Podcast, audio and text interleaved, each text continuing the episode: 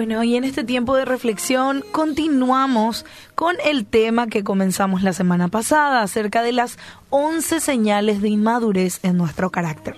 Recordamos las que ya hablamos. La primera, una necesidad muy grande de aprobación, el perfeccionismo, los celos, la condenación frecuente del otro, el resentimiento y la falta de perdón, los arranques incontrolables de ira. Y hoy hablamos de otros dos amar y servir, pero por las razones equivocadas.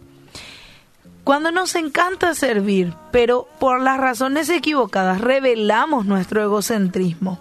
Muchas veces nos encanta servir a otros porque al hacerlo nos sentimos el centro de atención y en nuestra inmadurez nos gusta sentirnos así.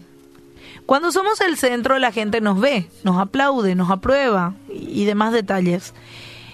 Tenemos que servir, pero por las razones correctas.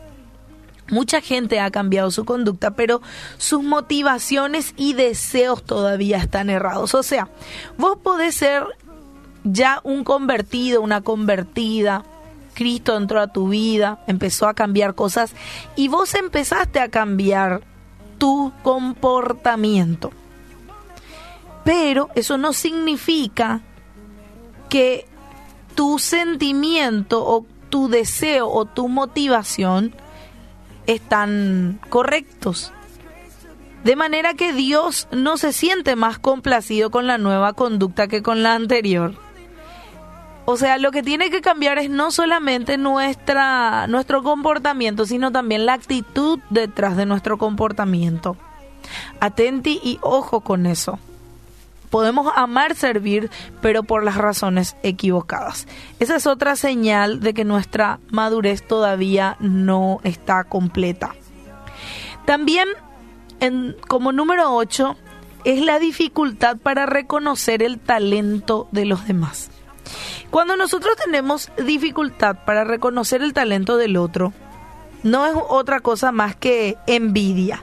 Tiene otro nombre, envidia y nos autojustificamos con frases como no puedo aplaudir a otros porque entonces se pueden enorgullecer. Yo estoy cuidando el corazón de mi hermano para que no se enorgullezca. No sé si les suena. Estoy, yo soy tan maduro que yo no quiero decirle al hermano que él lo hizo bien porque se puede, se le puede subir los humos. Qué cosa tan errada esa.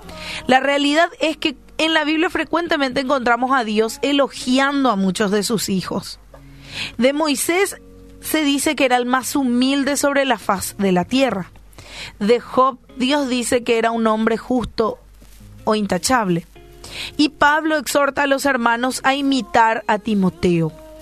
No tenemos que tratar de mantener humilde al otro porque ese no es tu rol.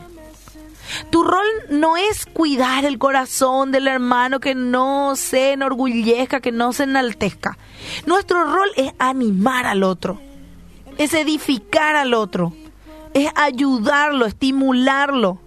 Y Dios se va a encargar del resto, Dios se va a encargar del corazón de ese hermano o hermana. Ahora, tenés que apreciar el talento o el don de los demás. Eso es algo muy, muy importante porque nos ayuda entre hermanos a fortalecernos, a estimularnos, a edificarnos unos a otros. Así que la próxima, si alguien hace bien su trabajo, si alguien tiene un talento, un don lindo, elogialo. Sí, ese es tu rol. Tu rol no es cuidar el corazón del otro, tu rol es cuidar el tuyo. Eso nos permite apreciar siempre el talento de los demás y eso va a mostrar si realmente he crecido, si realmente he madurado en mi carácter.